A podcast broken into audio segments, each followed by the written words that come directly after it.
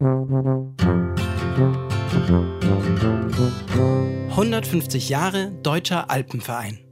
Hallo und herzlich willkommen, liebe Bergfreunde. Wieder einmal haben wir für euch den Weg ins Alpine Museum in München gefunden zum dritten Vortrag der Reihe Die Alpen, der gefährdete Traum. Die Vorträge sind eine Kooperation des Alpenvereins mit der Bayerischen Akademie der Wissenschaften. Diesmal geht es um das Thema Medialität und Vermarktung des Bergsports. Auf dem Podium sitzen wieder spannende Menschen, die sich beruflich und privat mit der heutigen stärkeren Inszenierung des Bergsports beschäftigen. Mit dabei sind der Kulturphilosoph Dr. Jens Badura, die Profi-Bergsteigerin und Autorin Ines Papert, Mesi Tötschinger, Chefredakteurin von Bergwelten Online und als Moderator Michael Ruland, der Chefredakteur der Zeitschrift Bergsteiger. Und natürlich lässt es sich auch einer nicht nehmen, alle zu begrüßen.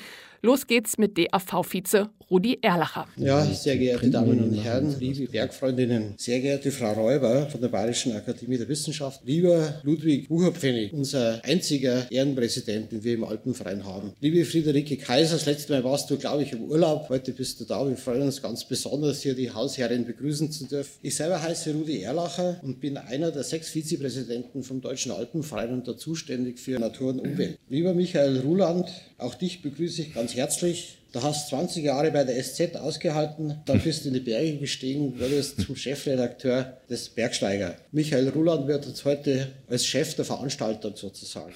Medialität und Vermarktung des Bergsports ist ein nicht einfaches Thema. Es ist die dritte Veranstaltung unserer Serie, die wir zum 150-jährigen Geburtstag des Deutschen Alpenvereins eingerichtet haben.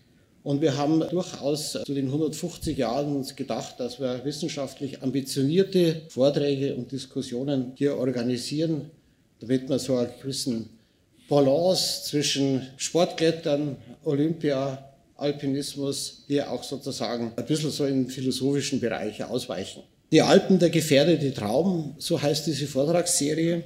Der eigentliche Arbeitstitel, der war sperriger. Der hat geheißen, der Alpinismus als Projekt der Moderne. Wir wollten damit ausdrücken, dass es die Moderne ist, die das faszinierende Potenzial der Berge entbunden hat. Der Soziologe Hartmut Rosa hat am ersten Abend der Reihe in seinem Vortrag Der Ruf der Berge, eine resonanztheoretische Deutung, eindrücklich analysiert, was der Traum ist und was die Gefährdung ist.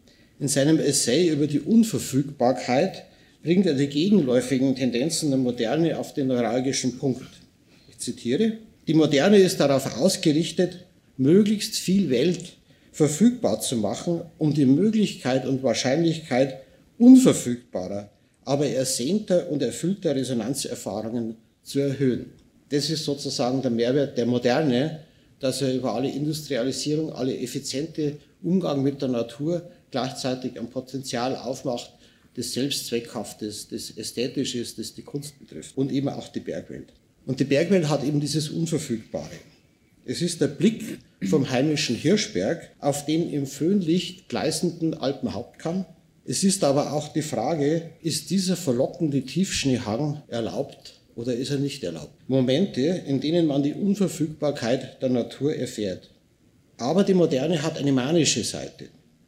Unablässig, wieder Zitat Rosa, unablässig versucht der moderne Mensch, die Welt in Reichweite zu bringen, sie ökonomisch verfügbar und technisch beherrschbar, wissenschaftlich erkennbar und politisch steuerbar und zugleich subjektiv erfahrbar zu machen. Dabei droht sie uns jedoch stumm und fremd zu werden. Lebendigkeit entsteht aus der Akzeptanz des Unverfügbaren. Diese Unverfügbarkeit ist sozusagen eine gefährdete äh, Ressource der Moderne. Das ist der Traum, der gefährdet ist. Und diese Unverfügbarkeit ist auch Sensation.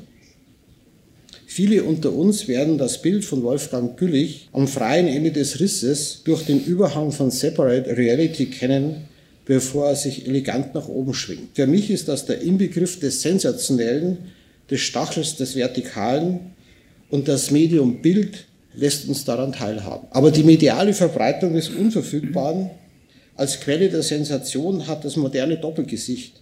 Sie verfügt über das Unverfügbare. So kann die Sensation, sie kann die Sensation zum Verstummen bringen, wenn es zum medialen Overkill kommt. Ein früher Pionier der, der Medialität und der Vermarktung seiner Person war Alexander von Humboldt, der 1859 als 90-Jähriger im Zenit seiner Bekanntheit in Berlin gestorben ist. Er hat in seinem Leben zwei große Reisen unternommen. Seine amerikanische Forschungsreise von 1799 bis 1804 und die Russland-Expedition 1829.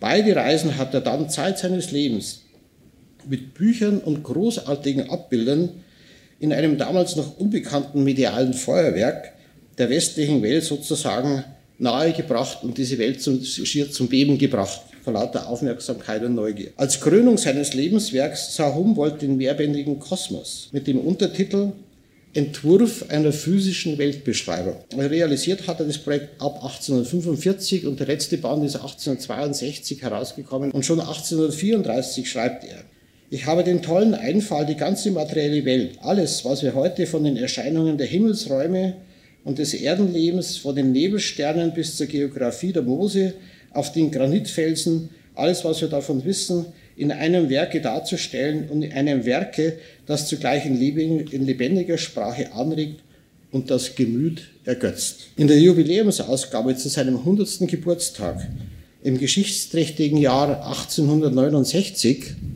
das ist nämlich auch das Gründungsjahr des Alpenvereins und, und der Anlass unserer Feier hier, schreibt der bekannte Geologe Bernhard von Cotta in der biografischen Einleitung im ersten Band des Kosmos. Das hervorragendste Werk Alexander von Humboldts ist unstreitig der Kosmos, in welchem er das Gesamtresultat seiner und fremder Forschungen zusammenfasst. Er arbeitete daran während der langen Zeit, die vor seinem Ende in Berlin verlebte und welch großen Wert er dabei neben dem Inhalt auf die Schönheit der Darstellungsform legte, ergibt sich aus mehrfach bekannt gewordenen Verhandlungen mit befreundeten Gelehrten über den passendsten Ausdruck, während er gleichzeitig verschmähte, das Hilfsmittel der Illustration zu benutzen. Der geniale Nutzer der Illustration, die er wie ein Feuerwerk über Europa gebracht hat, verlässt in seinem Alterswerk die Überzeugungskraft der Bilder und verlässt sich auf das basalste Kommunikationsmittel, das wir haben, auf die Sprache. Und die wird damit noch berühmter. Wir haben sozusagen die Notbremse gegen den medialen Overkill. Er hängt über dem Fenster der Welt. Es ist unsere Fähigkeit zum sprachlichen Ausdruck. Ich finde, das ist eine beruhigende Botschaft, denn es liegt an uns, ob wir die Unverfügbarkeit der Welt mehr zu Bild oder mehr zu Worte kommen lassen. Michael Ruland, übernehmen Sie bitte die Bergpartie. Ja, schönen Dank für die einführenden Worte und auch die freundliche Begrüßung. Ich habe jetzt die schöne Aufgabe, unsere Podiumsteilnehmer vorzustellen. Ein Wort noch, mich hat es besonders gefreut, dass Alexander von Humboldt jetzt in deinem einführenden kleinen Referat vorkam. Ich bin selber Diplomgeograf und von daher ähm, immer sehr interessiert an dem, was Geografen, große Geografen zu sagen hatten. Ähm, wir sind hier auf das Du gestiegen, weil wir uns alle kennen. Also ich hoffe, das ist in Ordnung. In den Bergen ist das Du ja eh üblich. Zunächst mal Ines zu meiner Rechten. Äh, wir kennen uns eigentlich seit ich beim Bergsteiger angefangen habe, 2012. Sie war die erste Alpinistin, die ich in einem großen Interview im Bergsteiger dann ähm, haben durfte. Ich war damals bei ihr in Bayerisch Gemein, da wissen wir schon mal, wo sie wohnt. Man darf, glaube ich, sagen und behaupten, dass Ines eine Spätzünderin in Sachen äh, Alpinismus ist. Sie kam erst äh, mit 19 Jahren aus Sachsen ins Berchtesgadener Land und hat dort eigentlich eine Stelle als Physiotherapeutin angefangen. Ihre darauffolgende bergsteigerische Karriere ist umso steiler, das kann man sich kaum eigentlich kaum vorstellen. Ich glaube, ihre erste Wanderung war mehr oder weniger gleich die Überschreitung vom Watzmann. Ein paar Jahre später war sie schon am Aconcagua und 2001 also das war weniger als äh, zehn Jahre, es waren im Prinzip sieben, acht Jahre. 2001 ist sie schon im achten Grad unterwegs gewesen und dem Jahr auch Gesamtweltcup-Siegerin im Eisklettern. Sie hat dann ein paar Mal die Weltmeisterschaften gewonnen, ein paar Mal den Gesamtweltcup.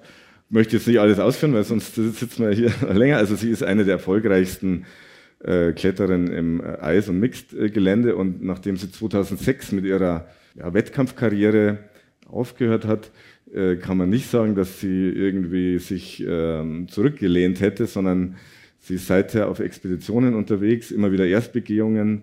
Ich denke, sie dürfte immer noch eine der besten äh, Frauen am äh, im Eis und im Mixgelände sein. Manchmal überholt sie da auch die Männer, muss man ganz ehrlich sagen, auch die äh, sehr guten Männer. Jüngst war sie ähm, mit ihrem Lebenspartner Luka Lindic äh, bei einer Erstbegehung äh, in China. Sie haben es auch Lost in China genannt. Wenig später war sie dann auch in den Rocky Mountains erfolgreich mit einer Erstbegehung äh, das sind alles äh, super spannende Projekte, die Sie auch in Ihren Vorträgen, ich kann nur empfehlen, ich habe den Vortrag gerade äh, auf einer Veranstaltung gesehen, also ohne dass sie mir jetzt gesagt hat, ich soll Werbung machen, aber es ist einfach toll, was die Ines leistet. Sie hat übrigens auch einen 19-jährigen Sohn. Das alles ging mit dem Sohn, also so eine Karriere nicht immer einfach, weil du weitgehend alleinerziehend warst, aber auch sowas kann funktionieren. Also wir freuen uns sehr, dass du heute da bist. Das ist eine Ehre, glaube ich. Obwohl ich gestehen muss, ich bin eigentlich kein großer Fan von Podiumsdiskussionen, weil die in der Regel langweilig sind, langatmig. Nichts kommt raus am Schluss, viel Gerede um nichts. Aber wie ich gehört habe, der Michael macht die Gesprächsrunde, habe ich zugesagt. Und wir können uns gern fetzen streiten. Ja. Ihr könnt mitdiskutieren und auch Reaktionen zeigen. Also ich glaube, es wird eine ganz also spannende Also ich, ich denke, es wird auf jeden Fall spannend werden. Ähm, ich versuche es dann auch immer, immer, ein bisschen auf den Punkt zu bringen, falls etwas ausufern sollte. Ich komme zu Mesi Tötschinger. Sie ist seit 2016 Chefredakteurin der Online-Plattform bergwelten.com. Also viele kennen auch das Magazin Bergwelten. Bergwelten.com ist dem zugeordnet. Ihre berufliche Karriere startete sie 2002 bei dem damals äh, größten österreichischen Nachrichtenmagazin News. Sie war dann mehrere Jahre im People Resort tätig, ähm, ehe sie dann im Alter von 25 Jahren, also eine steile, schnelle Karriere, Chefredakteurin des damaligen Express wurde. Und das war ein österreichisches Jugendmagazin. 2009 wechselte die Mesi dann von Print in die Digitalwelt und äh, übernahm die Leitung der Online-Redaktion der Verlagsgruppe News in Wien. Vor drei Jahren ist, hat sie dann den Verlag gewechselt und ist seither eben im Red Bull Media House. Bergwelten gehört dazu. Insofern ähm, ist sie auch stark mit den, äh, sage ich mal, also zumindest von dem, was sie dort zu tun hat, auch mit Marketing und äh, Sales und dem ganzen Prozess der äh, Sponsorenschaft von Red Bull befasst. Ähm, sie hat jetzt jüngst auch seit April die digitale und inhaltliche Ausrichtung der Mar Marken Servus in Stadt und Land und Terramata übernommen. Also sie ist Online-Expertin mittlerweile und das ist für uns sehr gut, weil heute soll es ja auch um die neuen Medien gehen. Äh, welche Rolle die in der Welt der Berge spielen und wie sie auch die Wahrnehmung der Berge verändern. Vielen Dank. Danke, schön, dass. Ich hatte Angst, nach dir vorgestellt zu werden, aber es klingt ganz gut. Danke. Dann komme ich zum Jens Badura. Er ist habilitierter Kulturphilosoph, lehrt Ästhetik an der Zürcher Hochschule der Künste und leitet das Berg Kulturbüro sowie die Initiative Creative Alps. Er ist auch Mitglied des Sounding Boards der Alpenschutzorganisation ZIPRA. Die ZIPRA kennen sicherlich äh, wahrscheinlich ähm, alle hier Anwesenden. Und ähm, das erwähne ich nur, weil ich spannend finde, da sollte man mal selber äh, im Internet schauen. Ähm, er kuratiert zusammen mit Gerold und Katja Schneider die Almende oder Almeinde, also Common Grounds in Lech das ist ein, super spannendes Projekt. Mehr kann man sicher auf seiner Homepage oder auf der Homepage von dem Common Ground sehen. Zudem arbeitet er als Bergwanderführer für die Bergsteigerschule Watzmann in Berchtesgaden und ähm, er lebt auch im Berchtesgadener Land mit seiner Familie. Er hat vier Kinder und einer Herde alpiner Steinschafe und zwar in Marktschellenberg im Berchtesgadener Land. Ähm, es ist natürlich so, dass wir uns in, dem, ähm, in der Redaktion auch immer die Frage stellen, was ist das beste Titelbild, was ist das beste Cover? Und Fakt ist, wir wissen, dass wenn wir eine völlig unbekannte Bergregion äh, und da reicht schon, wenn wir im Piemont was äh, bringen, also unbekannt aus der Sicht äh, hauptsächlich der Nord- Alpenbewohner, weil da ist unsere Hauptzielgruppe, bringen, dann wird das Heft unter Umständen am Markt mau verlaufen und die Verkäufe am Kiosk eher gering sein. Bringen wir aber den Watzmann, dann wissen wir im Prinzip, dass es eigentlich gar nicht schiefgehen kann. Das ist nicht immer schön. Äh, wir bemühen uns halt, dass wir dann die äh, Geschichte, ähm, die dann dieses Bild verspricht, auch so erzählen, dass der Leser auch wirklich einen neuen Erkenntniswert hat. Und das ist journalistisch dann der Anspruch, dass wir wirklich spannende Geschichten erzählen. Aber das Bild am Cover, das muss funktionieren. Wir probieren natürlich schon immer auch was aus, aber tatsächlich, wie groß ist das Repertoire? Also gewisse Regionen, die werden immer wieder mal kommen und das ist etwas, wo ich jetzt die Frage und den Ball wieder an dich zurückspiele. Ist es denn so, dass wir als Menschen in dem engeren Sinne als Bergfans, als Berggänger, als Bergmenschen äh, die, immer wieder die gleichen Bilder brauchen zur Selbstvergewisserung? Da war ich schon. Da will ich wieder hin. Das ist wunderbar. Das ist der Watzmann, das ist der Mont Blanc, das ist das Matterhorn. Äh, ich könnte jetzt die, äh, das ist der Großglockner. Äh, meine Frage, brauchen wir das immer zur Selbstvergewisserung oder warum funktioniert das immer wieder? Ich weiß es nämlich nicht, deshalb würde ich gerne an einen Wissenschaftler die Frage stellen. Selbstvergewisserung in dem Sinne, dass man im Souvenir der Wiedererkennung, im Mitgenommenen, dass man in der Erinnerung hat, ein Stück weit Vertrauen darin finden kann, selber zu sein, weil man weiß, dass man da gewesen ist. Das glaube ich schon, ist im Übrigen auch das, was ich beim Selfie glaube. Ähm, das Selfie wird immer so dargestellt, da will man sich produzieren nach außen hin. Ich glaube, die Motivation beim Selfie ist viel stärker, sich in einer nicht mehr zu bewältigenden Form von Erlebnisfolgen ähm, selber zu vergewissern, dass man da war. Also das Selfie ist im Prinzip ein Proof ein Proof der eigenen Existenz momentanen Gewesenheit. Und in diesem Sinne würde ich das auch beantworten. Ich glaube aber, dass das eine fatale Seite hat, an der wir arbeiten müssen. Creative Alps ist ein, eine Initiative, die genau darauf zielt. Sagen, wir brauchen neue Narrative. Wir müssen uns eigentlich dagegen sperren und sagen, solange wir die Berge oder die Alpen mit einer Handvoll Gipfeln assoziieren, wird unsere Vorstellung von diesem Raum blockiert bleiben, mhm. wie eingesperrt bleiben.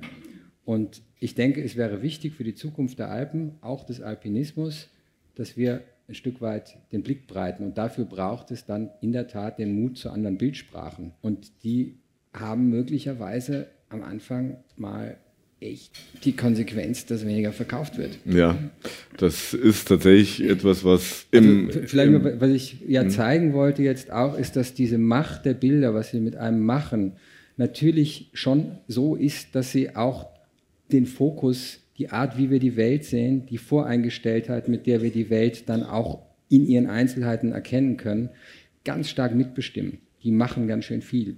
Und wir sind dieser Macht aber nicht völlig ausgeliefert, sondern wir können was daran drehen. Und ich glaube, die Berge neu sehen zu lernen, die Alpen neu sehen zu lernen, wäre durchaus etwas, das sich lohnen würde. Und da brauchen wir euch aber auch. Absolut. Also wir haben den Mut schon auch. Nur der Watzmann ist jetzt ein Beispiel dafür gewesen, weil du es auch angesprochen hast, dass wir immer wieder mal Geschichten bringen, wo wir wissen, dass sie funktionieren, im Sinne auch vom Verkauf am, am, Kiosk. Am liebsten hätte ich dreifach so viel Abonnenten, dann müsste ich mir die Frage nicht stellen, aber jeder Verlag, jedes Magazin muss natürlich auch die Wirtschaftlichkeit erfüllen und das ist in, im Printmarkt keine Neuigkeit, dass es nicht unbedingt immer einfach, äh, einfach ist. Das, so viel dazu.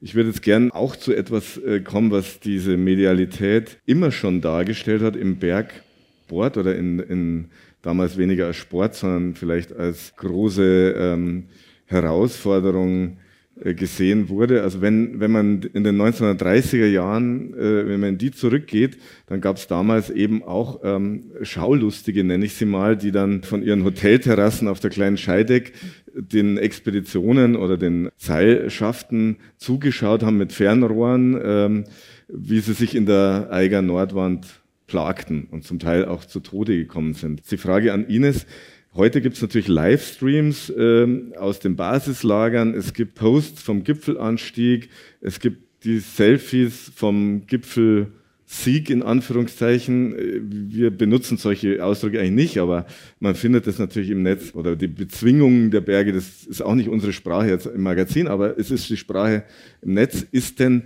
im Prinzip diese Schaulust in den 30er Jahren und die heutige ich möchte jetzt nicht sagen Voyeurismus, aber es geht ein bisschen in die Richtung. Ist das das gleiche Prinzip für dich oder hat sich da fundamental was verändert. Ich glaube, das können alle bestätigen. Es hat sich fundamental verändert, denn wer zur Eiger Nordwand gefahren ist, um sich das Spektakel anzuschauen, der hat sich auf die Reise gemacht, der musste sich in den Zug setzen, da hochlaufen oder aufs Fahrrad setzen und das war eine Anstrengung, eine Mühe und da waren keine Massen, schätze ich mal. Also das waren überschaubare Mengen von Menschen und die haben sich auch die Zeit genommen, und das, um das live mitzuerleben. Und heute ist traurigerweise der Antrieb für viele Bergsteiger, und das habe ich selbst beobachtet, einen Gipfel zu besteigen, ganz klar das Bild am Gipfel auf, auf den sozialen Netzwerken zu kommunizieren. Und ich frage mich, wie viel, ich weiß es nicht, aber ich frage mich, wie viel Prozent von denen, die da am, an unserem höchsten Berg der Erde in der Warteschlange gestanden sind, wie viel sind aus dem Grund darauf gestiegen, um sich irgendwo zu posten, um um den anderen zu zeigen, ich bin ein besserer Mensch. Aber in Wirklichkeit ist er gar kein besserer Mensch. In meinen Augen wäre er ein besserer Mensch, wenn er schreiben würde, was ihn das gekostet hat, wie viele Sauerstoffflaschen da hochgetragen wurden, wie viele Sherpas wurden äh, eingesetzt, ist er mit Hubschrauber hingeflogen, rausgeflogen. All diese Dinge, diese Ehrlichkeit in den sozialen Netzwerken, finde ich, ist eine Herausforderung für die Zukunft. Und die Menschheit muss auch, die Followers, die müssen kritischer werden. Also da wird gar nicht genau geschaut, wie hat der den Weg dorthin geschafft oder so. Inzwischen kann das jeder mit dem entsprechenden Kleingeld und diese Worte zwischen den Zeilen oder das Kleingedruckte wird gar nicht mehr wahrgenommen. Sowas gehört in die Headline, das gehört ganz klar kommuniziert und ich nehme mich und meine viele Kollegen aus äh, dem Bergsportbereich da auch nicht aus. Wir müssen auch ein bisschen Vorbild sein und nicht ein mhm. bisschen, wir müssen Vorbild sein für die Menschheit, nicht nur die Banalitäten zu posten, sondern die Dinge, wie sie wirklich waren. Mhm. Und das stimmt mich traurig zu sehen, wie, wie oberflächlich diese Welt geworden ist. Und natürlich glauben die Menschen alles und nehmen das auch so ganz banal hin. Und mhm. das ist eine ganz interessante Entwicklung. Ähm, ich habe mit dem Luis Stitzinger, der selber geführt hat, der ist auch Alpinist und ähm, hat eine Gruppe geführt, ein Interview gemacht, das auch demnächst dann im Bergsteiger zu lesen sein wird. Der hat ganz ehrlich darüber gesprochen, dass es tatsächlich eine Sache des Geldes ist, dass die Menschen, die viel, also die Kunden, muss man sie ja nennen, die viel ausgegeben haben, hatten zweifache, dreifache Sicherheit, mehr Sauerstoff, als sie eigentlich benötigt haben. Das haben dann die Sherpa mit hochgetragen. Das ist eine eigene Frage, ob man dann äh, das wieder gut findet. Die werden zwar gut bezahlt, aber mit anderen Worten, wer in der bereit war, 55.000 oder zum Teil bis zu 100.000 Euro auszugeben für eine Everest-Besteigung, der ist auch wieder gesund runtergekommen. Also so hat sich faktisch dargestellt. Das ist, die Toten hat es dargegeben, wo der Sauerstoff ausgegangen ist. Und ich meine, da spielen sich dann auch dramatische Szenen ab. Es gibt, du kannst es als Package kaufen, ne? Ja. Innsbruck, Furtbacher. Du kannst das, genau. äh, du kannst das M, das S, das M genau. und das X äh, kaufen. Das, bei X kriegst du Sauerstoffzelt vorher, kriegst die doppelte Menge das Sauerstoff oder unbegrenzt Sauerstoff und das kann man, das kann man im Internet nachlesen. Ja. Das ist genau der Punkt. Aber was ist die Motivation dahinter? Also das wäre meine Frage an euch auch. Der, es sind mehr Bergsteiger geworden, hundertprozentig. Man kann sich Aber das warum? heutzutage kaufen und äh, sozusagen sich, sich mehr oder weniger hoch transportieren lassen. Das hat ja Messner auch immer äh, kritisiert, dass es ähm, Autobahnen sind, die mittlerweile zum, zum, zum äh, Everest hochgehen. Ich finde aber einen Aspekt, weil es treibt ja auch immer noch Alpinisten hoch. Es war auch David Göttler unterwegs, der wollte ohne Sauerstoff äh, den Gipfel erreichen. Er hat dann kurz vorher umgedreht. Haben vielleicht viele irgendwie auch mitbekommen, gelesen, weil er dann in diese Schlange gekommen wäre und für ihn wäre es dann auch unter Umständen Gefahr des Todes äh, äh gewesen, also äh, lebensgefährlich. Wenn man jetzt beim, beim Spitzensportler bleibt und wieder bei dieser Medienwirksamkeit des Spitzenalpinisten, dann habe ich eine, eine Frage jetzt mal an die Mesi. Im Prinzip ist er ein Top-Alpinist auch so ein moderner Märtyrer heute. Ja? Er setzt sein Leben für Höchstleistungen aufs Spiel. Sieht man äh, immer wieder sterben. Alpinisten sind nur 50 Prozent, die wirklich 50 werden von den Top-Alpinisten. Alle, also die Hälfte der Top-Alpinisten erreicht dieses Alter nicht. Das zeigt doch, was auch für, eine, für ein Gefährdungspotenzial da drin steckt. Die Frage ist, die mich umtreibt, warum finden eigentlich so viele Bergfans, die das nie, die nie dieses Niveau erreichen werden,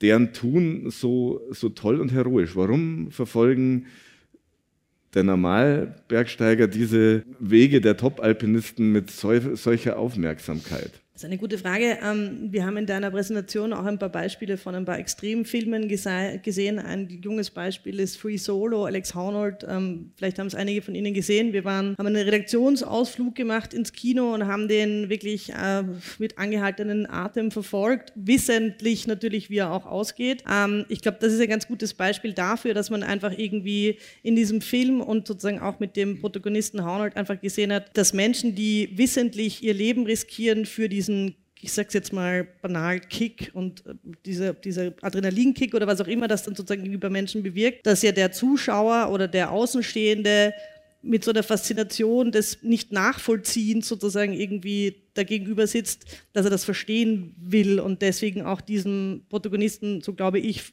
folgt und, und auch irgendwie sehen möchte, wie, wie geht es dem im echten Leben, wie kompensiert er sozusagen irgendwie Extremsport mit Familie und normalen Weg sozusagen und hänge ich da jeden Tag in einer Wand oder mache ich das nur alle paar Zeiten oder wie auch immer. Und das sieht man ja jetzt, glaube ich, nicht nur im Alpinismus, sondern das sieht man ja auch bei anderen Sportarten. Sonst gibt es ja, glaube ich, keine Fans von Sportlern, weil einfach das Tun und Machen von diesen Ausnahmesportlern faszinierend ist. Ja. Ich denke, es ist aber auch noch ein Aspekt, dass man sozusagen mitleidet mit so einem Bestimmt. Alpinisten, der ja Bestimmt. bis ins Extreme geht. Das sind ja auch Kälte. Bei Ihnen sieht man das ja auch. Manchmal denke denk ich mir, ich, ich, kann mir nicht vorstellen, eine Nacht bei minus 20 Grad ohne Zelt nur in einem äh, Schlafsack oder Biwaksack dann zu verbringen. Das ist schon auch Leiden. Ja, das ist nicht schön. Das wirst du bestätigen können.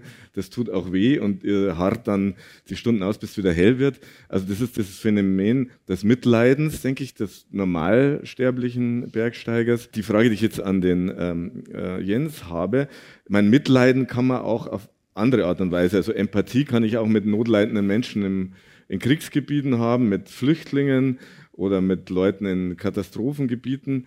Was ist denn dann da so anders? Also warum ist die Empathie bei diesen Top-Alpinisten eigentlich in eine Richtung, normal müsste ich gar nicht mitleiden, der tut das ja, weil er Geld äh, auch dafür kriegt oder weil er seine Leidenschaft auslebt, der macht das freiwillig und trotzdem leide ich so mit. Warum tue ich das nicht eher mit Menschen, die es vielleicht mehr verdient hätten? Ich glaube, es gibt mehrere Wege dahin, äh, zu der Frage zu kommen. Äh, das eine, der Begriff Leidenschaft, den hast du jetzt erwähnt, der, der heißt ja nicht umsonst so. Ne? Also da wird Leiden geschaffen. Und dieses Mitleiden ist, glaube ich, nicht ganz so trivial.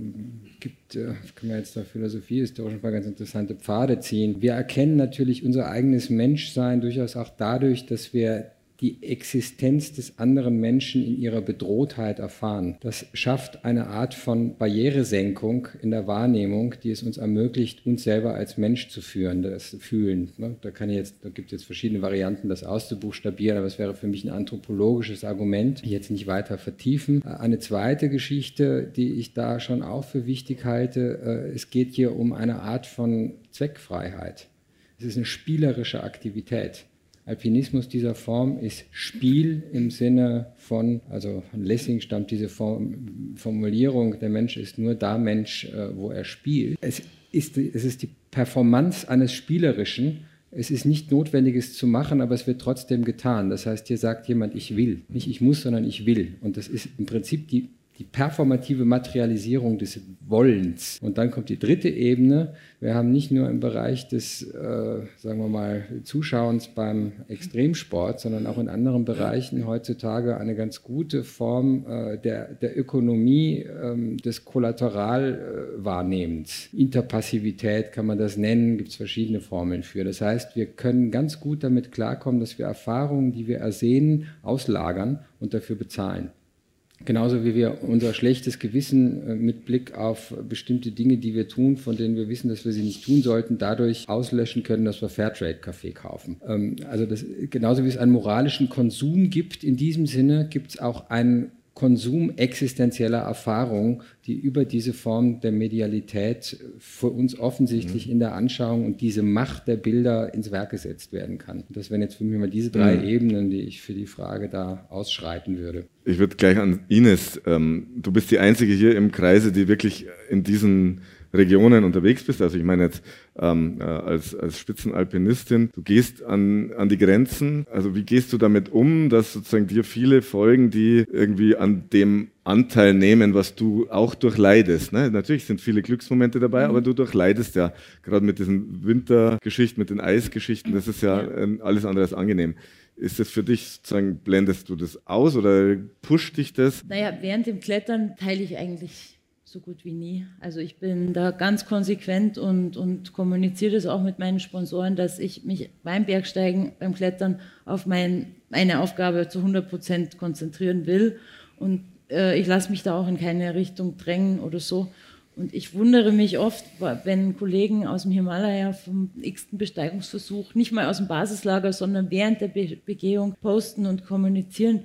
Ich denke mir, wie haben die die Kraft, sich jetzt noch zusätzlich zu diesem medialen Input, den sie geben müssen, auf das eigentliche Ziel zu konzentrieren, was schwer genug ist. Und ich gehe bewusst in die Berge und dorthin, wo kein Handyempfang ist, wo kein Internet mich von dem ablenkt, was jetzt mein, meine Aufgabe ist. Und natürlich sitze ich dann zu Hause und werte das Ganze aus und denke mir, wie kann ich die Menschen da draußen mit dem inspirieren, was, was ich ge gemacht habe, was ich geleistet habe oder auch Geschichten über das Scheitern zu kommunizieren, denn auch das Scheitern ist menschlich, mehr als menschlich und ich liebe auch den Austausch mit anderen Menschen auf diesen Plattformen. Ich verbringe äh, in der Regel ungefähr eine Viertelstunde am Tag damit. Also das ist noch recht überschaubar. Ich nutze die Medien für meine eigenen Zwecke, informiere mich, aber es gibt immer noch diesen Entdeckerdrang, der in mir schlummert und der mich, der, der mir eigentlich den Auftrieb gibt, nicht dem zu folgen, was andere machen.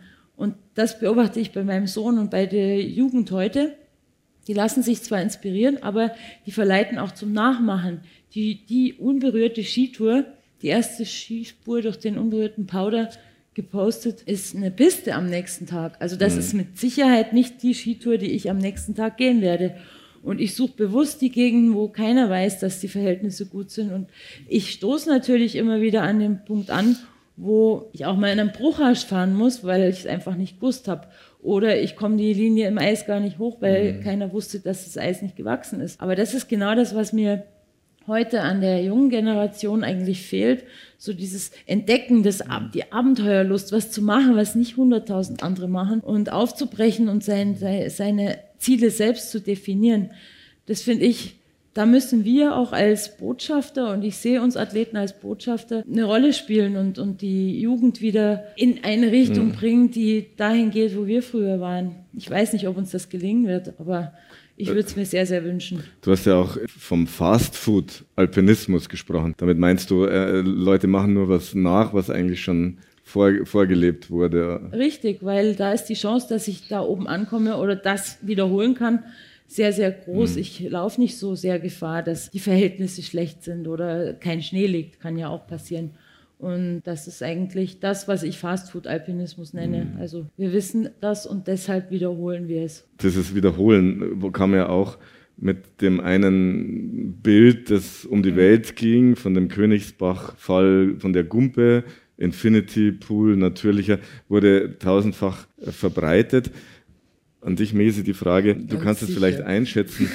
Ich meine, das sind sozusagen Auswüchse von Social Media. Es werden Menschen an Orte gelenkt, gelockt, wie auch immer, die dort vielleicht nichts verloren haben, beziehungsweise die die alpinen Gefahren nicht einschätzen mhm. können und die Rettungseinsätze und Todesfälle sprechen ja eine deutliche Sprache. Also tatsächlich sind Menschen dann in Gefahr oder sogar zu Tode gekommen, die sich dort haben hinlocken lassen, äh, weil es nicht mal einen normalen Weg im Sinne von äh, vom Alpenverein ausgewiesenen Weg gibt. Mich würde die Frage nach der Verantwortung interessieren. Wo siehst du die Verantwortung? Ist die geteilt? Also sagen wir 50, 50, 50 von dem, der es postet, der eigentlich hinschreiben müsste, Vorsicht bei, was weiß ich, Schmelzwasser, bloß nicht in den Pool äh, und 50 bei dem, der hingeht, weil er muss sich ja eigentlich auch noch anders äh, äh, informieren. Also wer, wer trägt da eine Verantwortung? Ist es nur der, der dem Post folgt oder ist es schon auch der, der den Post absetzt? Schwierig. Also, also meine persönliche Meinung ist definitiv, haben hier beide Seiten eine Verantwortung zu tragen, weil logisch, also wenn du dieses Foto siehst dann, und man sagt irgendwie, das schaut irgendwie nach Einsamkeit und wunderschön und da will ich genau diesen Ort, möchte ich sehen und man denkt sich, den Ort entdecken zu wollen, findet eine Tour im Internet, äh, die dann irgendwie darauf führt und ähm, ist der Meinung, das schafft man körperlich und wohlwissend der Mensch aber, der in diesem Infinity Pool drinnen liegt, dann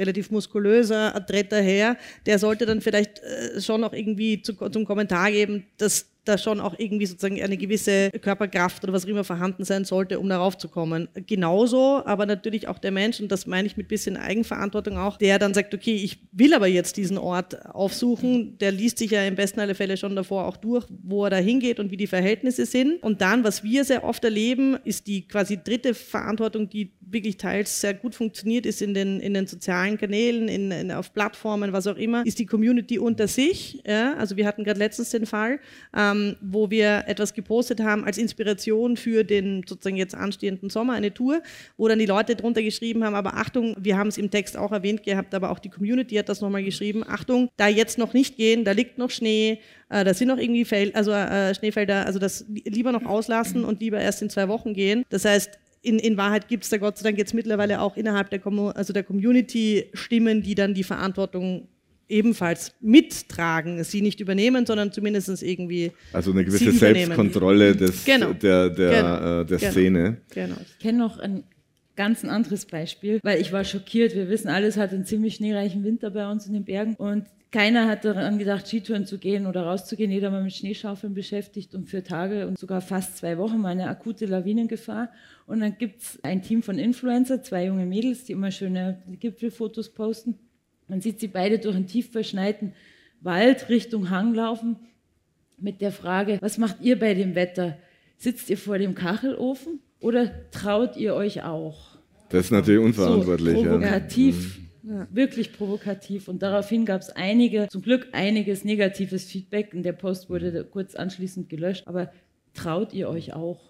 Nein, das ist, das ist klar, das ist ganz klar unverantwortlich. Da braucht man gar nicht, ja. äh, das, kann man nicht gutheißen, nicht gut finden. Das ist, ja, aber wurden Sie dann wenigstens von der Community sozusagen kritisiert dafür? Ja, natürlich. Ja, also das, das ist ja dann, das meine ich dann mit der dritten, also dann gibt es ja zumindest Community, die dann sagt, ich meine, sorry, aber ich ja. entfolge euch jetzt oder ich fand euch mal gut oder was auch immer, ja, weil das schadet ihnen eher. Ich kann gerne noch was anfügen zu dem, was du gesagt hast. Ist, denke ich, wirklich so, dass diese Gleichzeitigkeit, Fülle und Prägnanz von Bildern, mit denen wir heute geprägt werden. Ein Beitrag dazu leistet, dass das, was du beschrieben hast, passiert, nämlich dass Erfahrung im strikten Sinne des Wortes ersetzt wird durch Erwartungsbefriedigung, die aber Erfahrung genannt wird. Also Erfahrung heißt eigentlich, dass mir etwas widerfährt, dass also meine Überzeugung, wie sich die Welt verhält, in einem Scheitern zeigt und ich da die Frage, oh, was ist denn jetzt los? Ähm, vor diesem Scheitern haben wir massiv Angst. Äh, insofern möchten wir gerne lieber Dinge, wo Erlebnis draufsteht mhm. und Erwartungsbefriedigung ähm, abgesichert wird. Ne? Also ich zahle halt doch vielleicht das XL-Paket. Und damit wird aber natürlich dieses, diese, diese Weltoffenheit, die sich im Erfahren eigentlich zeigen kann, zunehmend äh, an den Rand gedrängt und wird quasi übermöbliert mit visuellen Vorgaben, die wie Anleitungen zum Leben sind und auch Anleitungen zu dem, was Erleben heißt und ein Erlebnis ist. Und wenn wir quasi weitergehen damit, dass wir Erfahrung vom Erleben erleben im Sinne dieser weltoffenen Zulassung von möglichen Widerfahrnissen, mit denen wir nicht gerechnet haben, die auch wehtun können allenfalls, also Wagnisverhalten. Wenn wir das zunehmend auslagern und wenn wir zunehmend in die Situation kommen, dass wir uns nicht nur die Bilder wie, wie quasi Lebensanleitungen vornehmen, sondern auch ein Stück weit Social Media Dynamiken in ihrer Echtzeitigkeit, wie eine Form von permanenter Reaktionsnötigung sehen, dann werden wir da in der Tat nicht hinkommen. Das mhm. hat dann was mit Zeit zu tun. Das hat was mit Zeit zu tun, auch wieder Bilder zu lesen. Wir können es nicht. Es überfordert mhm. uns. In Echtzeit, in Permanenz Parallelspuren von visuellen Angeboten zu haben, das bringt Erfahrung nicht hin. Ich glaube, einige von uns gehen auf die Berge unter anderem deshalb, weil man genau das da genau. nicht hat. Ja. Da ist man so schnell, wie man halt ist. Der ja. eine schneller, der andere langsam. Ich finde noch einen interessanten Punkt, was die Mesi gesagt hat und letztendlich äh, ihr beide jetzt auch im, im Dialog, äh, würde mich interessieren, wie du das einschätzt, Jens, und zwar diese Selbstreinigungskraft oder äh, eben Fragezeichen, gibt es die Selbstkontrolle, Selbstreinigungskraft in den sozialen Medien? Dahingehend, dass sozusagen Leute, die etwas posten, was eigentlich unverantwortlich ist im, äh, im Bergsinne, also für erfahrene Berggänger, wo es dir die Haare aufstellt, dass das sozusagen sich selber reguliert. Wie, wie siehst du das? Bist du eher optimistisch oder pessimistisch? Also ich glaube, es ist eine empirische Frage, ja. für die ich mich nicht kompetent sehe zu ja. antworten. Das müsste man sich anschauen. Äh, was ich allerdings bei dem, was ich verfolge, ähm, sehe, weil ich ein bisschen ja, mit der Bergrettung zu tun habe und auch so Zukunftsszenarien mache und wir uns natürlich schon auch anschauen, wie laufen Kommunikationen und wie ist quasi der Selbstlernprozess einer Community, die sich permanent in Kommunikation miteinander hält. Es wird halt einfach sehr viel nach dem Prinzip gehandelt, jeder muss jetzt irgendwie was sagen. Und ob das wirklich eine Form von Selbstregulationseffekt mm. hat, den man sich wünscht, weiß ich nicht. Es, es, gibt die Tendenz, dass Geschichten, die man erlebt hat, äh, genauso selektiv erzählt werden, wie du es beschrieben hast. Also ich rede quasi vom gelungenen Ziel her. Und wenn ich über Scheiternselemente rede, dann, wenn ich sie quasi irgendwie äh, dramaturgisch sexy verpacken kann. Aber so nach dem Motto, das war wirklich scheiße heute. Mm und ich bin wirklich dreimal an den Punkt gekommen, wo ich dachte, ich habe überhaupt keine Lust mehr, es geht mir gar nicht mehr gut oder ich weiß nicht, ob ich hier jemals wieder runterkomme. Das findest du nicht in diesen Beschreibungen. Ja. Und ich bin sicher, dass es nicht deshalb, weil man es nicht findet, nicht stattfindet. Ja. Und, und deshalb glaube ich auch, also so wie du gesagt hast, bin ich ganz deiner Meinung, also wir müssten eine Kultur der Ehrlichkeit, wir reden die ganze Zeit von Authentizität. Authentizität von Authentikos, ne? mhm. Beglaubigen, Echtheit. Ja, wir müssen uns dann, glaube ich, auch mal trauen zu sagen, hey, das war scheiße, was ich gemacht habe. Also da habt ihr sicherlich, also Ines, ihr als Spitzenalpinisten äh, Vorbildfunktion, wie du schon gesagt hast. Und ich stelle das tatsächlich fest, zumindest in den letzten äh, sieben Jahren, wo ich jetzt einen genaueren Blick drauf habe, dass viele Alpinisten offen über ihre Schwächen reden, über ihre Ängste, über ihr Scheitern. Also manchmal schon so viel, dass man denkt, es ist auch schon wieder irgendwie ein bisschen Kultur, äh, um, äh, um, sich, äh, um sich irgendwie auch zu vermarkten, ja, als die Person, mit der man dann mehr Empathie noch hat. Aber äh, zumindest das findet statt.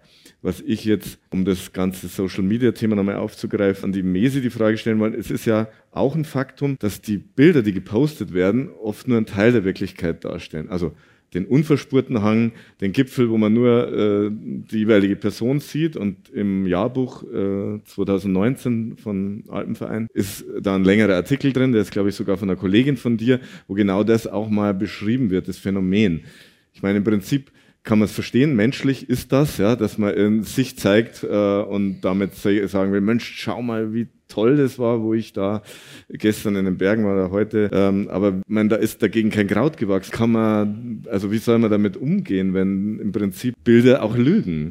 Also da, auch da würde ich jetzt sofort wieder an einen selbst ein bisschen appellieren. Ich nenne ein ganz banales, ganz anderes Beispiel. Wir kennen das alle, wir fahren irgendwo hin auf Urlaub in eine Stadt, ich sage jetzt mal Rom, und man geht da in der touristischen aller Straßen und dann hat man da irgendwie die Signore, die dann stehen mit den Karten und den Speisen und dann denkt man sich, ah, das schaut aber köstlich aus und dann bestellt man sich eine Speise dieser Speisen und kriegt auf den Teller etwas, was mit dem Foto, das man vorher gesehen hat, nichts mehr zu tun hat. Und wir kennen dasselbe wahrscheinlich irgendwie, indem wir irgendeine Reise buchen und an den Strand sehen und uns dort irgendwie sehen, okay, da ist kein Mensch, da will ich hin und dann kommt man hin und die Realität schaut anders aus. Also eigentlich ist uns das ja immer schon irgendwie ein bisschen bewusst gewesen, dass ähm, Medien, ja, und äh, Veranstalter, was auch immer, einem zum Teil natürlich nicht immer die Wahrheit verkaufen. Ich finde es zum Teil dann eigentlich eher schlimm. Also für mich ist ein gutes Beispiel der vielleicht allen bekannten Praxer, der Praxer äh, äh, Bergsee in, in Südtirol. Der wurde bei uns bei, bei Bergwelten auch mal zum beliebtesten Bergsee gewählt, interessanterweise.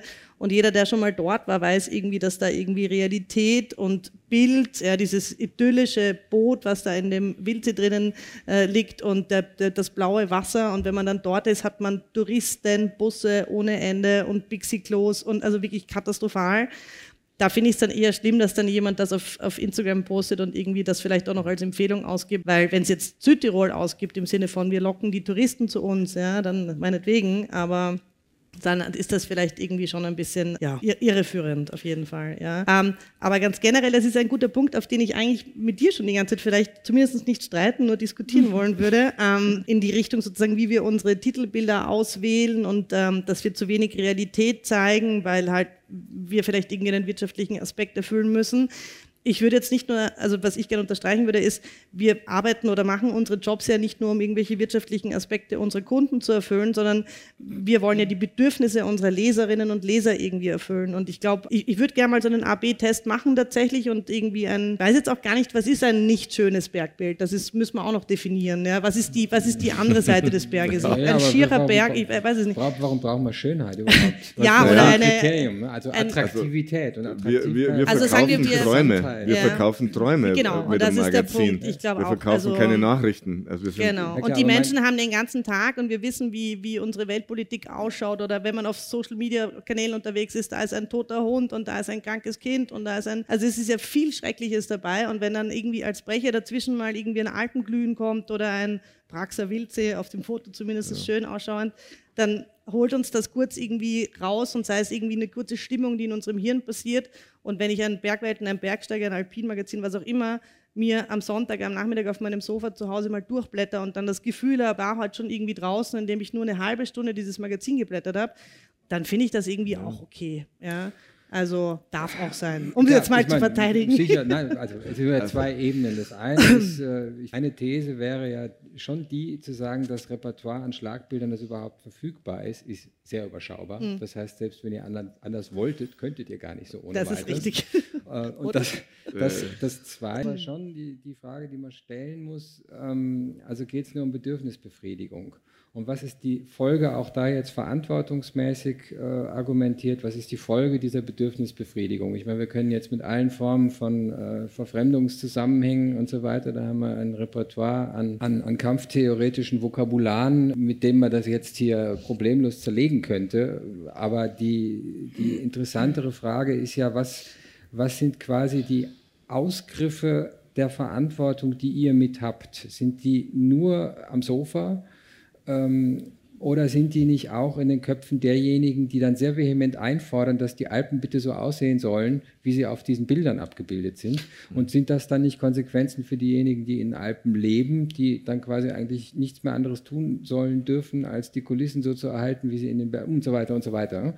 Und da sehe ich schon äh, wirklich ein großes Fragezeichen. Wer sind denn die Stakeholder, die daran mitwirken können und müssten, dass wir den Alpenraum als einen attraktiven Raum in die Zukunft bringen. Glaube ich, ein etwas anderes ja. Argument. Das heißt nicht, dass wir nicht, äh, dass wir, dass wir nicht Bilder, von denen man jetzt so im Sinne sagt, sie sind schön, ja. auch bringen kann. Mhm. Aber den Mut zu einer Verfremdung, die ein Stück weit auch zu einer Erfahrung der Entfremdung führt, in der man dann aber auch ein neues Sehen lernen kann, ein Stück ja, damit also mitzuspielen. Ich, ich denke, man muss vielleicht jetzt auch der Fairness halber sagen, ein Titelbild ist nicht unbedingt das stellvertretend für das, was dann im Magazin alles abgebildet ist oder, oder berichtet wird. Wir, wir nehmen uns immer wieder Themen vor, wie die GTA, ein wunderbarer Weitwanderweg, der auch äh, wirklich mit sanftem Tourismuskonzept hinterlegt ist, etc. etc. Wir haben Zipra-Themen und so weiter, aber das Titelbild muss einfach eins erfüllen, nämlich dem Leser vermitteln, dort will ich sein. Es muss ein quasi Traum erfüllen. Und ich habe jetzt das aktuell, also das ist noch gar nicht am Markt mitgebracht, da ist jetzt kein Watzmann drauf und kein Mont Blanc und äh, die, das ist, ähm, das ist also kein Berg, den man jetzt sofort erkennen würde, aber trotzdem es sind Menschen vor einer Kulisse von 4000ern und die, denen geht's ganz offensichtlich gut. Also das ist sozusagen die Erfordernis, die wir schon haben als Medium, aber innen drin haben wir schon die Freiheit, das sehr so zu gestalten und das kommt auch an bei den Lesern. Es ist nicht so, dass dann nur irgendwie Klischeegeschichten überhaupt nicht. Also das, und wir äh, haben ja nicht nur die Freiheit sozusagen, das innen drinnen auch, wie du jetzt ausformuliert hast, sondern ich glaube, was auch wichtig ist, ist, dass wir äh, auch eine Aufgabe haben, bestimmte Themen an diese Community, die dann vorhanden ist, zu tragen. Ganz richtig. Also ähm, indem wir eben sehr wohl auch irgendwie den Finger in die Wunde legen und sagen, passt auf, Leute, wenn ihr darauf geht, nehmt euren Müll wieder mit runter und äh, fahrt vielleicht mal nicht irgendwie mit dem Auto zur nächsten äh, Ausgangsposition, sondern setzt euch in Zug. Und das sind sieben Touren, die könnt ihr ganz leicht mit dem Zug, also irgendwie zu denen gelangen. Also ich glaube, da ist unsere Verantwortung, wenn wir schon Zuhörerinnen und Zuhörer haben, eine Community haben, denen nicht jeden Tag zu sagen, geht's auf den Watzmann, ja, sondern eben auch, tragt dann irgendwie euren Teil dazu auch irgendwie bei. Und da habe ich zumindest das Gefühl, dass da irgendwie die Akzeptanz schon sehr, sehr vorhanden ist und sich das dann irgendwie hoffentlich so darstellt. Ich würde gerne eine ja. Sache zum Thema Bild. Ähm, ich glaube, man muss schon mit einbeziehen, dass die nächste Generation unserer ganzen Digital Natives mit Bildern anders umgeht, als wir das tun. Äh, also die wissen alle, was man mit Bildmanipulation machen kann. Äh, die haben ein ganz anderes, ähm, quasi, die, die haben eine Hermeneutik des Verdachts, wenn man so will, mhm. im Umgang mit Bildern. Das ändert nichts daran, dass sie genauso quasi schlagbildorientiert sind, aber ich glaube, man muss zumindest mitbedenken, dass die Next Generation da eine andere visuelle Kompetenz hat, die was mit unterschiedlichen medialen Sozialisierungen zu tun hat. Also das ist ich, richtig. ich will das wirklich nicht übertreiben. Ich, ich finde es interessant und das, deshalb spreche ich hier jetzt nicht als Moralakteur oder, oder Ethiker, sondern als Ästhetiker. Ich finde es interessant, wie diese Motive funktionieren mhm. und ich finde interessant, warum andere Motive nicht funktionieren und ich finde es interessant, wie mit Bildsprache Gegenwart mhm. verhandelt wird. Das absolut, ja. absolut. Dass ihr nein, nein, zum Beispiel offen richtig, seid, ja. ihr habt ja selbst nicht mal ins Gipfelinterview Ja, weiß ich, ja, ja. Hatten wir also, nachzulesen äh, auf bergwelten.com. Das mit der, mit der jüngeren Generation ist absolut richtig, dass die ein anderes Verständnis äh, oder auch eine Herangehensweise haben, den Bildern einfach schon mal nicht so trauen, wie wir das vielleicht noch tun. Äh, ich würde gerne noch auf einen Punkt kommen, der äh, vor allem auch die Frage der Vermarktung von äh, Spitzen Alpinisten ist und äh, die Ines da fragen, äh, ich meine, du hast dann den Weg, als du Erfolge hattest, dann kamen die ersten Sponsoren, haben angefragt, du hast dann den Weg eingeschlagen zur Profi-Alpinistin, hast das Physiotherapie dann sein lassen. Wie viel Druck verspürst du tatsächlich auch Erfolge zu haben, um deine Sponsoren äh, zu befriedigen, sage ich mal, deren Erwartungen vielleicht? Und auch äh, sozusagen Vorträge zu generieren, da muss ja auch irgendwie was Neues, was Tolles, was vielleicht Spektakuläres haben. Wie groß ist der Druck, um, um dann tatsächlich dein Leben als Profi leben zu können? Ähm, das kann man ganz schwer verallgemeinern, glaube ich. Also ich muss da vielleicht ein bisschen länger ausholen, weil in meinen Anfängen, ich war blutige Anfängerin in diesem Sport im Eisteddon, habe ein paar Mal trainiert, bin zum Weltcup gefahren, wurde auf Anhieb Zweite, aber da ich keinen das erklärt, was für ein großartiges Talent ich bin. Aber auch, dass die Konkurrenz relativ schwach war noch zu dem Zeitpunkt. Ich besaß kein eigenes Paar Eisgeräte und ich musste mir die bei Black Diamond, die hatten dort einen Stand, ausleihen und, und ich durfte mit den Eisgeräten klettern. Und als ich die dann zurückbringen wollte, hat man gesagt, nee, die kannst du behalten. Ohne Erwartungshaltung, ohne irgendeine, mhm. ja, irgendeine Verpflichtung, die damit im Zusammenhang stand. Die wussten nicht, dass ich im Jahr drauf und die anderen Jahre das Rennen jeweils machen werde. Und das hat mir gezeigt, hey, da besteht Vertrauen, oder?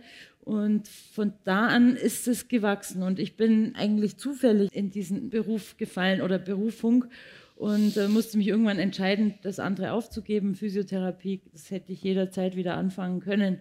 Damals waren meine Hauptaufgaben noch Presseberichte schreiben, mich darum kümmern, dass ich eine Website habe. Man hat telefoniert, im besten Fall eine E-Mail verschickt, eine am Tag und hat mal jede Woche geschaut, ob eine Antwort gekommen ist. Und heute funktioniert die Kommunikation ganz anders. Wir sind ständig, also mein Sohn würde die Frage, wenn du ihn fragen würdest, ob er auch Profi-Bergsteiger oder Kletterer werden möchte, würde er sagen, auf keinen Fall. Ich gehe gern klettern, aber davon leben, wie, das ist ja schrecklich. Der sieht, wie viel Arbeit dahinter steckt, mhm. dass ich ständig am Computer sitze, wenn ich nicht draußen mit äh, Klettern oder Bergsteigen bin. Der sieht, wie das Netzwerk funktionieren muss, wie ich meine Posts mache, wie ich mit Sponsoren kommuniziere. Ich muss meine Projekte natürlich interessant anbringen oder kommunizieren, damit die sagen, jawohl, 50.000 mhm. Euro für eine Shisha-Pangma-Expedition, die übernehmen wir, kein Problem. Passiert alles andere als einfach heutzutage. Und dann hast du die Tasche voller Geld, gibst die am Weg aus und du hast ein relativ kleines, äh, relativ kleine Chance, dass du jemals oben ankommst. Mhm. In dem Stil, den ich favorisiere. Und uns allen und auch den Firmen ist klar, dass die da keine Erwartungen haben dürfen, sonst würden mhm. wir unser Leben riskieren. Und mhm. meine Erfahrung ist eher die, dass nach einer gescheiterten Expedition, mit der wir knapp dem Tod entkommen sind, also das ist eine andere Geschichte, die möchte ich jetzt nicht weiter ähm, äh, ausholen, Aber meine Erfahrung war eher extrem positiv. Mhm. Jeder hat sich bedankt, dass wir umgekehrt sind, dass wir zurückgekommen sind. Und es wurde auch bestätigt, dass wir nie wieder Geld bekommen für eine 8000er-Expedition, weil das viel zu gefährlich sei. Ja. Also das ist ein guter, gutes Stichwort, 8000er-Expedition. Ich glaube dir das und ich habe in der Erfahrung mit dem Umgang großer Firmen und die sind auch überschaubar. Das ist ja nun äh, im Outdoor-Sportbereich gibt es ein paar große Player, die auch als Sponsoren auftreten. Auch das Gefühl, dass der Druck nicht so stark ist, der aktiv ausgeübt wird. Und dennoch ist er da. Also, und das ist ein Teil der, der Medialisierung sicherlich. Also ich, ich habe ein Beispiel und 2015 hat es eine Shisha Pangma Expedition gegeben, geleitet von äh, Benedikt Böhm und er hatte seinen Freund oder Nicht-Freund, darüber kann man sich streiten, Basti Haag da dabei. Diese Expedition ist in einem Drama geendet mit einem Lawinenabgang beim Gipfeltag. Äh, zwei Bergsteiger, Basti Haag und, und der Zambaldi, der Italiener, sind gestorben. Martin Mayer, ein Münchner, hat es mit wahnsinnig viel Glück überlebt. Ähm, was ich jetzt aber erzählen will, ist, dass es Posts gab von dem Gipfelanstiegtag, die ausgesendet wurden zum Zeitpunkt, wo Basti Haag schon tot war, war hat er angeblich einen Post äh, vom Gipfelanstieg gesendet. Die waren vorbereitet die wurden dann schnell wieder vom Netz genommen. Also das ist belegbar. Das zeigt auch, welche, na, ich nenne es mal, welcher Wahnsinn dahinter steckt. Das war ein Druck, den sich die beiden, also ich würde da sagen, das waren beide, Benedikt Böhm und äh, Basti Haag, aufgebaut haben. Das wurde vorher über Spiegel Online, über Monate wurde diese Expedition Double Eight Weltrekord, zwei 8000er in 14 Tagen, glaube ich, äh, und dann noch von Basislager zu Basislager mit dem Fahrrad. Also es musste irgendwie was ganz, ganz Großes sein. Und das zeigt eigentlich auch die Perversion, äh, des, wo wir mittlerweile angelangt sind. Das ist meine persönliche Meinung. Und ich hätte da gern auch, also das ist belegbar. Es wurden Posts gesendet, wo der schon tot war. Also fake, eindeutig fake. Ähm, wo ist das was, was ihr irgendwie äh, auch beobachtet, dass es sozusagen diese Auswüchse gibt? Was, also ich habe das noch nicht beobachtet. Ähm, also ich habe, ich hab, mir geht es eher wie dir. Ich habe auch das Gefühl, wenn man eben mit Sponsoren, mit, äh, mit, mit großen Big Playern da irgendwie sich unterhaltet zu diesen Themen, Athleten, Expeditionen etc., dass, so wie du es jetzt auch geschildert hast, immer die Sicherheit des Athleten im Vordergrund steht und, und nie dieser dieser Wahnsinn. Aber das ist meine subjektive Beobachtung der letzten Jahre. Ich kann tatsächlich jetzt nicht irgendwie mhm. für, die, für die letzten Jahre davor sprechen. Aber das, was du gerade erzählt hast, das ist, da stellt es einem nur die Nackenhaare auf. Ich kann mir vorstellen, wenn du medial sehr stark im Fokus bist und also die Dinge Medien und Geld spielen sicher die Reaktion oder wie ein Mensch sich verhält oder wie er sich auch vermarktet eine große, große Rolle. Wie hoch wie hoch er sein Risiko setzt oder wie niedrig seine Toleranz ist da. Ich glaube, je mehr Geld im Spiel ist, das ist zum Glück beim Bergsport, ist, das ist kein Tennissport oder kein Fußball, da sind die Beträge noch überschaubar, aber auch da gibt es große Differenzen und ich bin überzeugt, dass eine hohe Summe an Geld auch eine höhere Risikobereitschaft mhm. erzeugt. Kaum einer traut sich das äh, sagen von den Alpinisten. Ich glaube, es sind ja auch da mehrere Ebenen. Wir hatten vor einigen Jahren äh, viel stärker als heute diese Diskussion, äh, ist das Gipfelfoto echt oder nicht echt. Da wurde ja was ganz anderes verhandelt. Da wurde, du hast es vorher schon angesprochen, da wurde quasi die ganze Frage der Ehre, für die der Bergsport auch steht, verhandelt. Und zwar stellvertretend für alle möglichen anderen Felder. Und was du jetzt beschreibst, diese Art von, was passiert hier quasi an, an pervertierter Logik der Inszenierung, ähm, die, die offensichtlich gar kein Gespür mehr dafür hat, wo moralische Grenzen sind. Naja, das ist natürlich Teil auch einer ganz allgemeinen äh, Entwicklung zu dem, was man äh, vielleicht kampfbegriffsförmig kognitiven Kapitalismus nennen kann. Das ist ja gar nicht mehr so, dass ich nur äh, quasi von außen gesteuert äh, das oder das tue, dass ich von innen gesteuert denke, wenn ich aufmerksamkeitsökonomisch nicht irgendwie auf den vorderen Plätzen lande, dann ist meine Existenzform gefährdet. Das hat eine ganz andere Dimension. Mhm. Damit ist quasi diese ganze Form des sich selbst Sehens äh, verbunden damit auch ein Stück weit im erfolgreichen äh, gesehen werden aufgehen zu müssen. Mhm.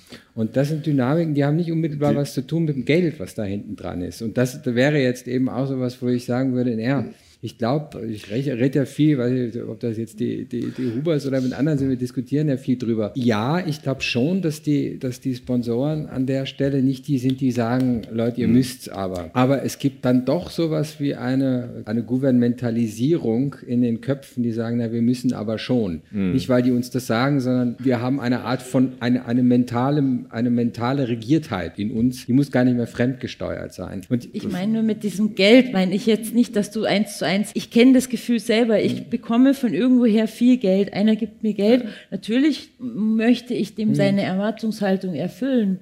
Äh, wenn du in den Laden gehst, dir was kaufst, willst du auch was für dein Geld zurück, oder? Du gibst es nicht einfach so aus der Hand. Und das sehe ich auch als Athlet in meiner Pflicht. Nur kann man das Zurückgeben auch in einer anderen Form tun, als um hm. jedes Risiko willen, diesen Gipfel zu erreichen. Es gibt auch schöne Geschichten oder brauchbare Geschichten vom Scheitern. Das ist vielleicht der Grund, warum Bergsteiger immer mehr vom Scheitern auch berichten. Ja, also solange es dann gut geht, sind die Geschichten natürlich irgendwie, also gut geht im Sinne, dass jetzt keiner zu Tode kommt, sind diese Geschichten natürlich auch besser vermarktbar, verkaufbar. Ich will noch ein Beispiel nennen. Die jüngste Expedition von David Lama und Hans-Jörg Auer und dem Jess Ross Kelly ist zwar jetzt nicht vergleichbar mit der Shishapangma-Expedition, weil da war, glaube ich, wirklich diese Media der mediale Druck unheimlich. Den haben die selber aufgebaut über diese Spiegel-Online-Geschichte. Da. Äh, aber bei denen, und das wäre jetzt wieder eine Frage an die Ines, weil ich habe von mehreren gehört, die Verhältnisse waren relativ objektiv zu beurteilen. Die waren schlecht. Es war eine hohe Lawinengefahr, weil viel Neuschnee und Windverfrachtungen. Die Frage ist, eigentlich ich verstehe es nicht. Ich, ich kannte, den muss ich sagen, den Auer und den Lama. Ich dachte immer, die wären eigentlich mit einem Risikobewusstsein ausgestattet, das sich nicht treiben lässt in, in die wirklich ganz gefährlichen Dinge, weil es, ist, äh, weil sie es besser wissen. Aber was muss, was muss die getrieben haben? Irgendwo muss ja dieser, also irgendwo muss ja dieser mediale Druck da gewesen sein, dass sie das machen. Doch nicht, nicht nur für die Ehre. Ich weiß es nicht. Wir waren ja vor Ort und hatten wenige Tage vor ihrem schrecklichen Unfall unsere erfolgreiche Durchsteigung der Mount Fay Ostwand und haben darüber natürlich auch in, in uh, Instagram und Facebook berichtet, weil das Teil der, der, der Kommunikation war für unsere Sponsoren. Und weil alles, ja, es war einfach eine schöne, äh, herausfordernde und eine, eine, große Begehung. Und wenig später höre ich von diesem Ereignis, wir waren in der Gegend, wir waren an diesem Tag nicht aktiv in den Bergen, sondern beim Sportklettern. Und dann hat es mich, also es hat mich mehrere Tage und es braucht auch heute noch, dass ich mich erhole von dem Schock, gebraucht, bis ich wieder schlafen konnte, weil mich die Frage beschäftigt hat, was hat vielleicht unsere Besteigung, unser Erfolg, unser Post im Internet mit deren Versuch am Hauspeak zu tun. Ich hoffe nichts, aber mhm. weißt du, die kommen aus Europa, ähm, sehen, da geht was. Und wir waren aber schon viel länger vor Ort. Wir sind in drei Täler gelaufen, haben unser ganzes Material reingeschleppt und wieder rausgeschleppt. Und bis wir dann dieses Ziel gefunden hatten, was uns objektiv, ich will damit nicht sagen, dass wir nie Fehler machen. Wir hatten, ich hatte wahrscheinlich schon oft auch Glück und die Jungs hatten jetzt einfach kein Glück. Aber ich kann es nicht so nach, nicht wirklich nicht nachvollziehen, was die Jungs an diese Wand getrieben hat, bewegt hat. David war neu bei North Face, also er hatte einen neuen Vertrag mit einem neuen mhm. Bekleidungshersteller. Ob das irgendwas damit zu tun hat, sind alles wir nur Vermutungen. Wir werden es sicherlich nicht, wissen, aber äh, auch Ralf Dulmowitsch war vor Ort äh, und der hat das Gleiche gesagt wie du. Es waren eigentlich schwierige Verhältnisse und für so eine große Besteigung kann es keiner so richtig verstehen. Ich will jetzt da auch nicht länger drauf rumreiten. Wir könnten jetzt sicherlich noch locker eine Stunde damit ähm, weiter, äh, weiter über solche Dinge reden. Aber eins vielleicht noch an die Mesi. Du bist bei Red Bull Media House. Es gibt diverse Veranstaltungen, Events. Jetzt erst in, in ein paar Wochen oder wenigen Tagen die X-Alps. Das ist für die, die es nicht wissen, ein Wettbewerb einmal über die Alpen mit Gleitschirm und zu Fuß. Und der, der am schnellsten ist, der ist der hält.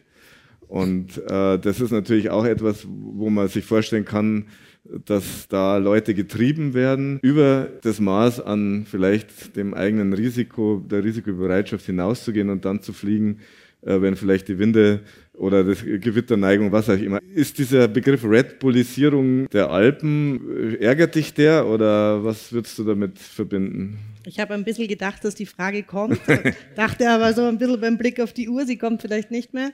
ähm, Entschuldigung. nein, nein, kein Problem. Äh, äh, wenn man da arbeitet, dann kann man natürlich da auch irgendwie was dazu sagen. Also für mich persönlich jetzt, ich arbeite für Bergwelten. Also ich habe äh, Red Bull ist natürlich irgendwie eine berechtigte Frage, aber äh, ich sehe das irgendwie natürlich jetzt auch ein bisschen aus einer anderen Perspektive. Red Bull bietet vielen jungen Menschen die Möglichkeit, Dinge zu tun, Träume auszuleben, Dinge auszuprobieren, die vielleicht von anderen ihnen nicht geboten wären, weil da Sponsoren, und da rede ich jetzt wieder vom Mainstream, Red Bull ja natürlich auch jetzt abseits, abseits des Mainstream-Sports wie Fußball oder Formel 1 in sehr, sehr vielen Nischensportarten unterwegs ist. Also gerade das von dir angesprochene X-Alps, da ist ja Skitour und, und, und Paragleiten zum Beispiel in Verbindung irgendwie. Ähm, das sportliche Thema ist jetzt nicht etwas, was alle Tage irgendwie passiert und, und es jede Menge Sponsoren dafür gibt. Also insofern kann man das auch von der Seite natürlich, und jetzt bin ich ein bisschen subjektiv auch, betrachten, dass man sagt, da gibt es Leute, die kriegen hier eine Möglichkeit, Träume auszuleben. Das von dir angesprochene Extrem ist natürlich etwas, was ich jetzt wieder subjektiv nicht super finde, weil wenn Leute getrieben werden, über ihre Grenzen hinauszugehen, nur um irgendwie dem Sponsor ähm, einen Gefallen zu tun oder das Publikum irgendwie zu befriedigen, dann ist das, dann ist das nicht gut und nicht gut zu heißen. Nur bin keine Athletin, ich kann mir ganz schwer irgendwie nur immer nachvollziehen, was in Leuten passiert, damit sie das tun. Deswegen kann ich jetzt auch nur groß Goschert, sagt man bei uns in Wien, davon reden, dass auch da vielleicht eine gewisse Portion der Selbstverantwortung, wie weit gehe ich, wie weit fühle ich mich wohl, wann ist irgendwie Schluss, ohne dass Red Bull als Sponsor sagt, du, aber ich habe mir mehr erwartet, in jedem selber irgendwie ein bisschen liegen hm. sollte. Würde jetzt an der Stelle dann beenden. Ich denke, wir hatten eine sehr spannende Diskussion. Also erstmal herzlichen Dank, dass wir hier sein durften. Also auch ich äh, bedanke mich beim Deutschen Alpenverein und bei der Bayerischen Akademie der Wissenschaften dafür, dass ich das moderieren durfte. Ich bedanke mich vor allem bei meinen drei Podiumsteilnehmern. Äh, es war eine rege Diskussion, wie ich fand. Ähm, und ich hoffe, dass es auch dem Publikum Spaß gemacht hat, dass vielleicht der ein oder andere Erkenntniswert dabei war und die eine oder andere Anregung zum drüber nachdenken. Herzlichen Dank und ich hoffe, wir sehen uns da unten noch. Danke.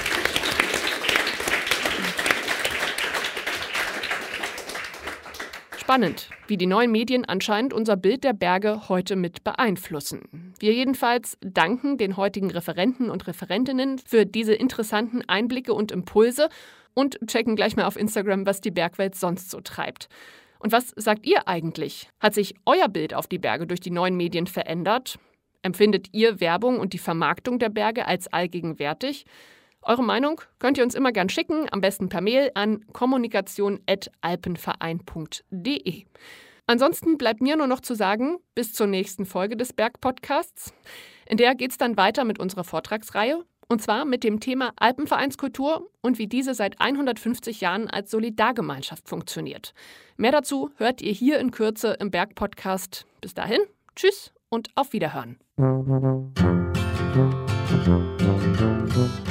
150 Jahre Deutscher Alpenverein.